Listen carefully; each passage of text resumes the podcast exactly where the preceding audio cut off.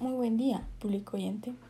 Mi nombre es Daniela Fernanda Citalanqui En este nuevo episodio estaremos tratando el tema de vida saludable.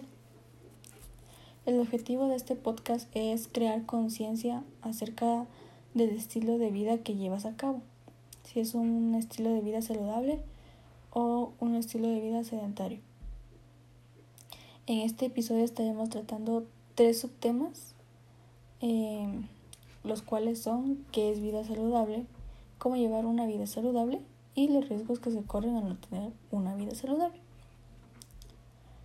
Eh, este podcast va dirigido a toda aquella persona que lo esté oyendo, ya sea niño, adolescente, adulto o adulto mayor, ya que es importante em, que desde ya empecemos a cambiar los malos hábitos para tener una vida saludable.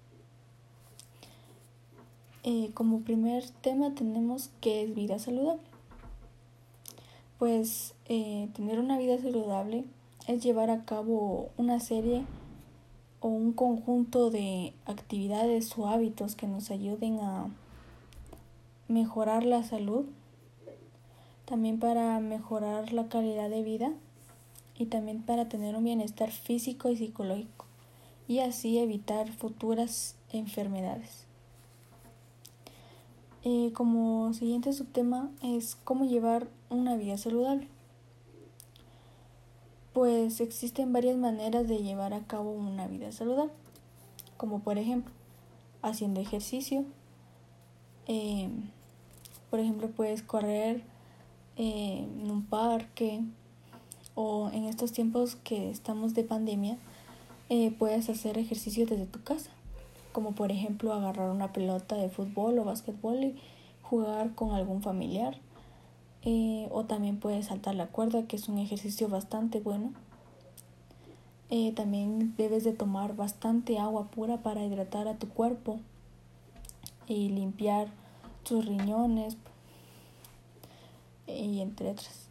También puedes hacer alguna actividad que te guste, algún hobby, como por ejemplo tocar algún instrumento o dibujar para que tu cerebro em, cree, se despeje de toda la tecnología que hoy en día estamos consumiendo. También es necesario evitar el, el consumo de alcohol o tabaco entre otras. Y así podemos llevar una vida saludable. Y el otro subtema es los riesgos que se corren a no tener una vida saludable.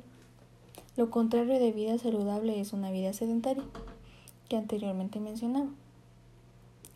Bueno, al no practicar los buenos hábitos, podemos eh, crear una serie de enfermedades, como por ejemplo crear eh, algún tipo de cáncer o el deterioro de algún organismo de tu cuerpo.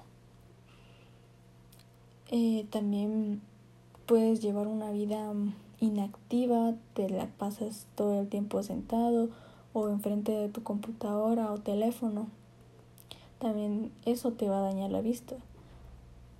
Eh, también el consumo de bebidas artificiales con exceso de azúcares también crea enfermedades como lo es la diabetes.